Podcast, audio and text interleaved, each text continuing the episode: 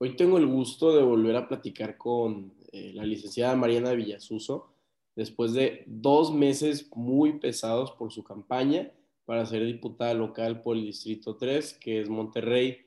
Eh, Mariana es maestra de Administración Pública y Políticas Públicas por el TEC de Monterrey. Ha sido funcionaria en la Secretaría de Relaciones Exteriores, el Fondo Nacional de Fomento al Turismo y la Secretaría de Hacienda. Mariana, otra vez muchísimas gracias por estar aquí con nosotros. No, hombre, muchísimas gracias por la invitación. Me encanta, me encanta platicar con, contigo y con tu audiencia. Muchas gracias. Mariana, platícanos tu experiencia. ¿Cambió algo? ¿O cambió de alguna forma eh, la Mariana que entrevisté hace dos meses? Que literal fue el 6 de mayo. Ahorita estamos a 7 de julio. Pues mira, eh, yo creo que sí, al ver las, los resultados electorales, pues podemos como concluir algunas cosas, ¿no? Lo primero, que las redes sociales fueron bien importantes en esta elección. O sea, uno piensa, pues normalmente como entre politólogos y politólogas decimos, no, pues las, las elecciones se ganan en tierra, ¿no? Y muchas veces como que las campañas en aire, que así se llaman las campañas que se hacen a través de medios tradicionales o de redes sociales, eh, no llevan a votar a la gente. Y esta elección, pues, sobre todo en Nuevo León, fue totalmente lo contrario, ¿no? Las redes sociales fueron, pues, demasiado importantes. Entonces, creo que la gente que sabe manejar las redes sociales y la gente que, que sabe cómo funcionan son los que, pues, eh, de ahora en adelante van a ser las personas que pueden ser electas, ¿no? Eso por un lado. Y por otro lado, pues, también em, creo que podemos darnos cuenta que sí fueron unas elecciones muy, muy, muy, muy, muy extrañas, en donde esta cantaleta del voto útil, que todavía no sabemos para quién es útil, eh, fue, fueron, fue bastante, fueron, o sea, como que fue muy, muy, muy potente, ¿no? No, todavía no logro explicarme por qué gana de gobernador eh, Movimiento Ciudadano, de alcalde en Monterrey Movimiento Ciudadano, pero no gana ninguna diputación local y más bien el Congreso se sigue dividiendo entre el PRI y el PAN, ¿no? Entonces este, esta cantaleta del voto útil sí funcionó sobre todo para los congresos locales. Em, y sí hubo un voto diferenciado, entonces la gente sí no está, ya no está votando en cascada como antes lo hacía. Entonces yo creo que eh, después de estas dos reflexiones, eh, pues, pues el panorama cambia, ¿no? Ya para futuras elecciones pues hay que pensar en otras cosas, hay que pensar diferente, hay que tener estrategias diferentes. Em, pero igual yo sigo convencida, eh, como te comenté en mayo, que la política se hace en la calle, ¿no? Que la política se hace hablando con los vecinos, hablando con las vecinas, viendo qué es lo que necesitan y proponiendo a partir de eso, ¿no? No con una plataforma electoral que es como igual para todos. Entonces, Em, creo que eso sí no cambió, pero lo, lo, otro de darle mucho más importancia a las redes sociales y de saber que esto del voto útil sí va a tener como una potencia importante en, en la ciudadanía, yo creo que esa, eso sí cambió mi manera de ver las elecciones. Ahora, este, para mi público que no sabe, eh, háblanos un poco sobre el voto útil. Sí, el voto útil es este que, como antimorena, que trajeron el PRI, el PRI, el PAN, el PRD, como este de, de vota por, por el voto útil, justo que eran como los primeros tres. Te, te mostraban las, las boletas y te decían, vota por estos tres para que no llegue Morena al ni al Congreso ni a los puestos de toma de decisión, ¿no? Es como que este voto anti-Morena, y que fue muy efectivo, digo, aquí en Nuevo León, obviamente las fuerzas siempre han sido PRI-PAN, pero por ejemplo en la Ciudad de México, pues se dividieron incluso las alcaldías, ¿no? Ganando la mitad o un poquito más eh, entre el PRI y el PRD y el PAN, que es algo que pues yo nunca imaginé, ¿no? Ver al PAN con el PRI aliándose en contra de, de Morena, ¿no? Pero bueno, este, e, este es el discurso del voto útil, ¿no? De no dejar que Morena siga ocupando espacios de poder. Ahora, está muy interesante que lo que platicaste, que ahorita no hubo ese efecto cascada donde antes tachaban del partido en, en la boleta. Este, ¿Por qué será así? Este, si con, tu, con Morena luego funciona mucho que todo es tachita, ¿por qué NMC este, no se tradujo de esa forma? Yo no vi una estrategia muy fuerte por parte de Movimiento Ciudadano de vota todo naranja, ¿no? Y como que esto fue al final, ya que, ya que más o menos le agarraron la onda y ya que tenían muchas más posibilidades de ganar. Em, cuando pues sí, el PRI siempre lo ha dicho, siempre es como vota todo PRI, vota todo Morena, como que ya traes esta, ya traes esta, es, pues, este discurso desde siempre, como los partidos viejitos. Lo que sí también creo es que eh, como que ya se entiende un poquito más cuáles son las funciones del presidente municipal y del gobernador. Y como que los y las nolonesas entendieron muy bien qué se estaban jugando, ¿no? qué, qué implicaciones tenía tener otro gobernador que, eh, que fuera de Morena o que no hiciera mucho como lo hizo el Bronco. O sea, como que ya entendían un poco las implicaciones del trabajo del gobernador y de los presidentes y las presidentas municipales. Y también aquí creo que existe un poco de desinformación de los puestos de legislativo, ¿no? Tanto de los diputados federales como de los diputados locales. Entonces, al no entender muy bien cuáles son las funciones de estos puestos de elección popular, pues la verdad es que la gente se lo toma más a la ligera y dice, bueno, creo que yo siempre he sido panista o siempre he votado por el PAN, entonces voy a votar por el PAN, aunque no conozca quién sea él o la candidata. Entonces, creo que en ese sentido... Eh, por eso se divide el voto, porque ya saben, ya se entiende cuáles son las funciones del gobernador, cuáles son las funciones de un presidente municipal y, y, y entienden, pues la ciudadanía entiende muy bien eh, qué se está jugando en la elección, mientras que en el caso de los diputados federales y diputados locales, pues no entienden muy bien cuál es la relevancia, entonces votan como por tradición o por tradición histórica, hasta cuenta. Entonces yo creo que por eso también hubo esta diferencia y que también eh, yo nunca oí como este discurso potente de, de Movimiento Ciudadano de vota todo naranja, ¿no? No, claro, totalmente de acuerdo. Yo también lo vi a MC más individualista en el sentido que Coloso cuando ganó la elección mandó este comunicado que se deslinda del MC, ¿no? En el sentido que él dice, oye, esta solamente fue mi plataforma. Sí, sí, de hecho hasta había rumores, ¿no? De que Samuel y, y Colosio estaban peleados y quién sabe qué, digo, esto es radio pasillo, pero como quiera, pues el diseño gráfico ni siquiera era igual, ¿no? O sea, eh, todos los diputados locales que estaban alineados con Colosio tenían como una estrategia de comunicación muy diferente al, al de Samuel. Yo creo que si se hubieran homologado un poco más, podrían haber llegado al Congreso de manera uninominal. Claro, y si te das cuenta, este, digo, ya más a detalle, lo, la, la que se lanzó de diputada local en, en San Pedro, ella tenía un logo distinto con un poco de morado, entonces sí, eh, como que no es que cada quien esté en su rollo, pero, pero sí tomaron este, una forma más individualista, ¿verdad? Sí, algunas sí, algunos no. Hay, otros que ya estaban como súper alineados con Colosio. Este el caso de, de Iraíz, pues obviamente porque fue su coordinadora de asesores. Eh, en el caso de este distrito, el distrito 3, pues, fue súper complejo porque al principio era Tabita, la bajaron por no ser del mismo distrito, luego pusieron a otra. Entonces, eh, esto, eh, aquí en el distrito 3 sí fue 100% homologado. Lo que sí es que pues creo que les, yo creo que para, ya aprendieron y para 2024 ya van a venir con mucho más fuerza en este sentido. Claro, y digo, al final del día lo que la atrae mucha gente, me sé, es que te deja, te da más libertad, ¿no? De, de cosas como primero elegir tus diseños hasta tú tener tus, tus iniciativas, ¿no? Y ahorita, sí, eso sí. Ahorita, perdón, que estamos hablando de, de plataformas, platícanos un poco, este, ¿qué sigue para, para el colectivo Futuro Florece, que fue donde pues la, plataforma, ¿no? O el grupo compacto con el que te lanzaste.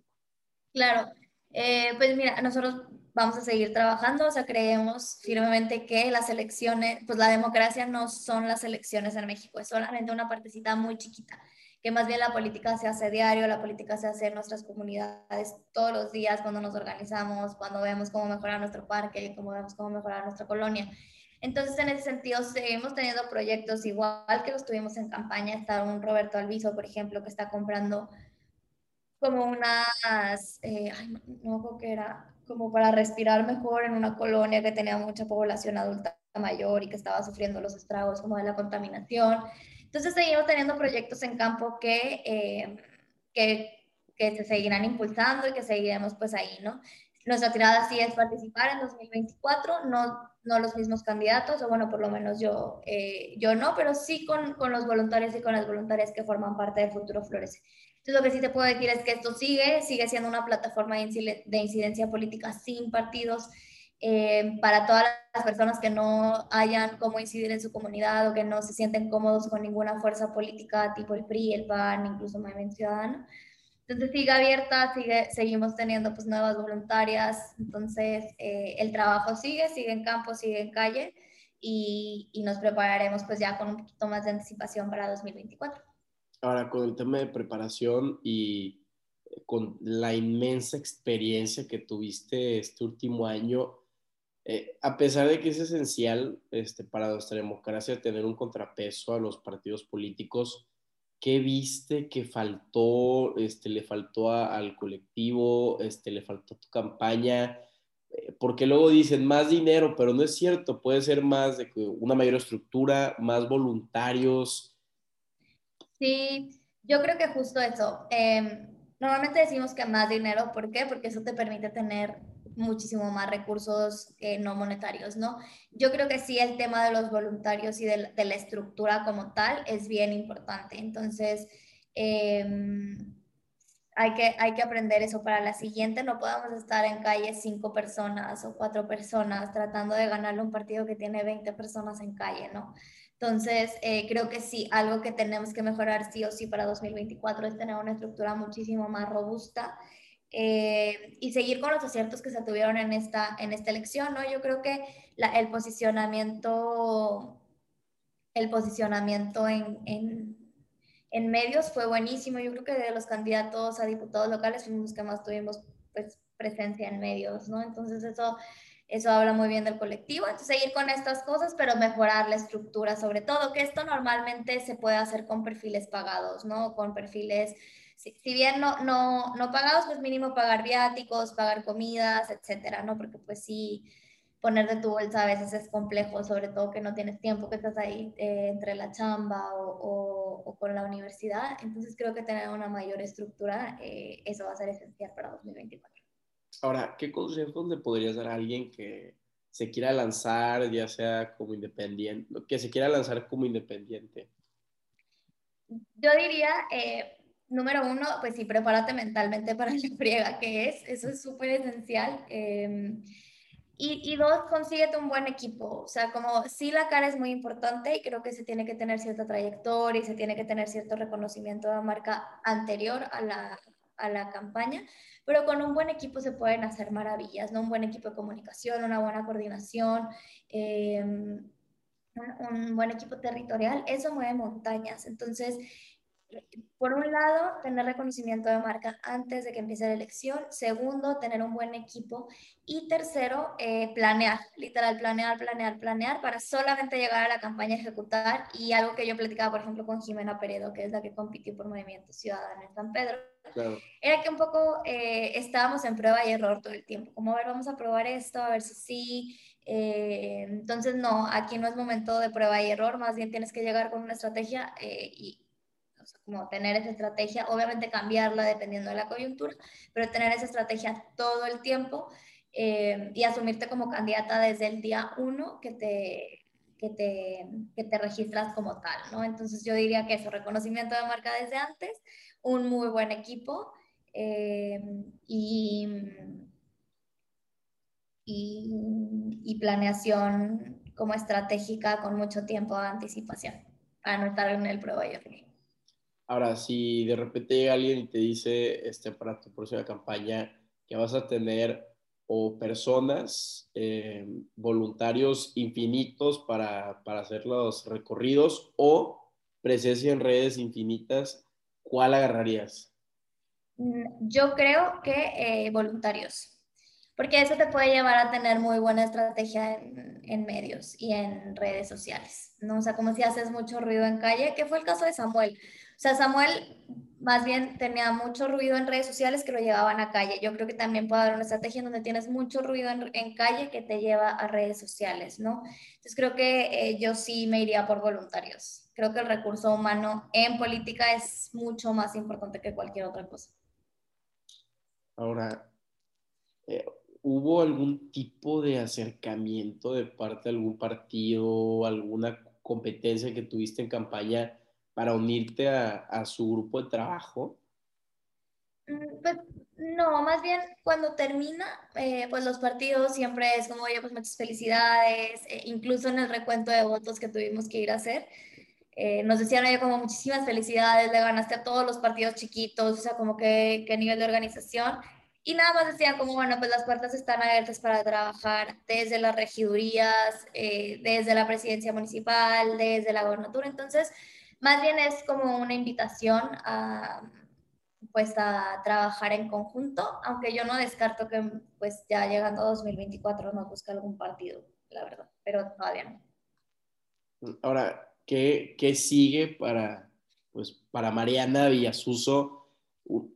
Una mujer que y me llama mucho la atención, no solo luchó por que su suplente pueda ser parte de la campaña por temas de nacionalidad, sino que contra muchos pronósticos y sin el presupuesto que tenía el prior PAN, este, logró lanzarse como diputada. Ahora, ¿qué sigue para ti?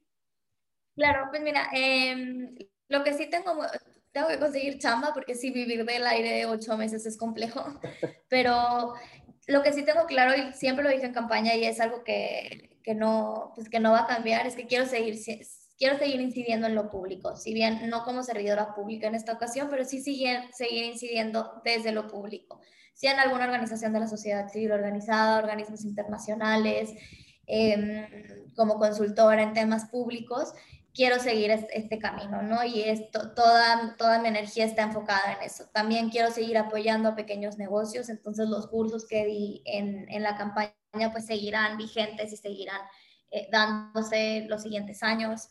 Em, y pues seguir apoyando desde el futuro Florece a que más candidaturas, sobre todo de mujeres, eh, pues nazcan, ¿no? Creo que es bien importante la participación eh, política de las mujeres y es algo que voy a seguir luchando. Entonces voy a seguir luchando en mis cosas. ya desde alguna trinchera, no sé si el servicio público como tal, pero sí incidiendo en lo público, eso sin duda. Ahora, imagínate que en unos años llegan la diputación, que la verdad no tengo duda, y poder reformar o proponer leyes. ¿Harías algunas eh, para facilitar el proceso de los candidatos independientes? O sea, eh, recursos obligatorios por parte del INE, una menor cantidad de firmas. ¿Qué te gustaría reformar? Eh, yo creo que más que nada procesos de fiscalización. La fiscalización es complejísima para los candidatos independientes, entonces hacer algo como muchísimo más light que nos permita no, no detenernos en procesos burocráticos o perder muchísimo tiempo en procesos burocráticos. Eh, eso por un lado. Y por otro lado también en el tema de, de lo, como que toda la campaña hemos estado haciendo pequeños juicios eh, y, pequeños como temas legales para que sea muchísimo más fácil para las candidaturas independientes existir. Entonces creo que esto se puede plasmar en la ley eh, y también daría muchísimo más recurso y muchísimo más incentivos a que más mujeres participen eh, de esta figura, ¿no? Entonces podría ser, no sé, eh, una especie de cuotas de financiamiento público un poco mayores para mujeres que participan de manera independiente o se tendría que trabajar con la autoridad, pero sin duda eh, procesos de fiscalización y de registro, eso, eso cambiaría o modificaría algunas cosas. y me llama la atención que, oye, eres maestra, tienes una maestría en administración pública y, o sea, me imagino que hasta para ti fue un, un proceso largo y tedioso todo el tema de fiscalización. Imagínate a alguien que se lance que, no sé, apenas acabó su, su carrera tutti o lo que sea. O sea, me la estás diciendo tú que tienes una maestría.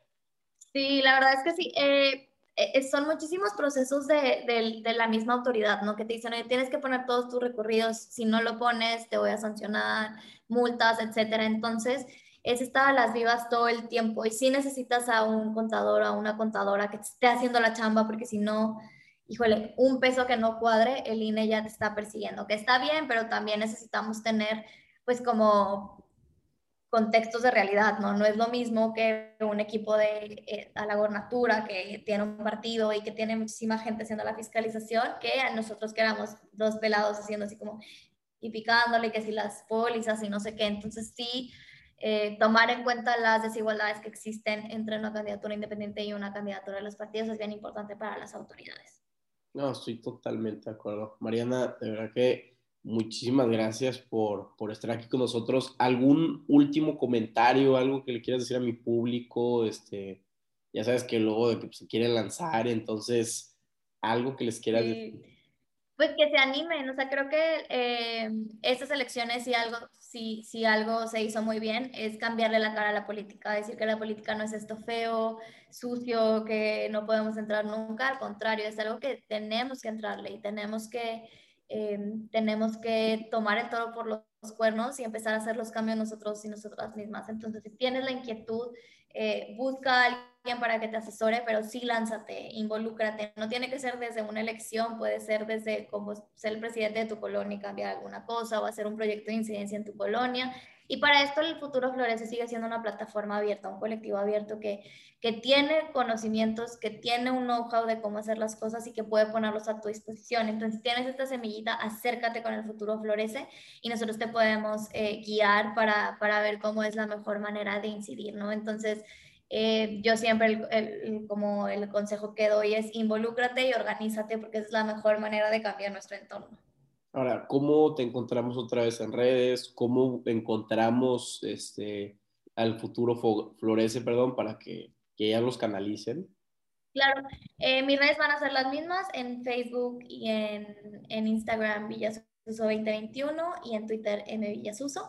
Y el futuro florece está como el futuro florece tal cual en Facebook, Instagram y Twitter. Entonces si nos mandan un mensaje a cualquiera de esas plataformas, con muchísimo gusto les respondemos cuáles son los siguientes pasos o con quién te podamos canalizar dentro de la institución, bueno, organismo colectivo. Pues María, muchísimas gracias otra vez por, por esta segunda parte de, la entrevista de, de Maciosare. Te deseamos los mejores de los éxitos. No tenemos duda que, que te vamos a ver en un curul alguno de estos días y pues estamos a la orden. No, muchísimas gracias por tenerme aquí sigamos platicando. Claro que sí. Que tengas un excelente día. Igualmente. Bye. Hasta luego.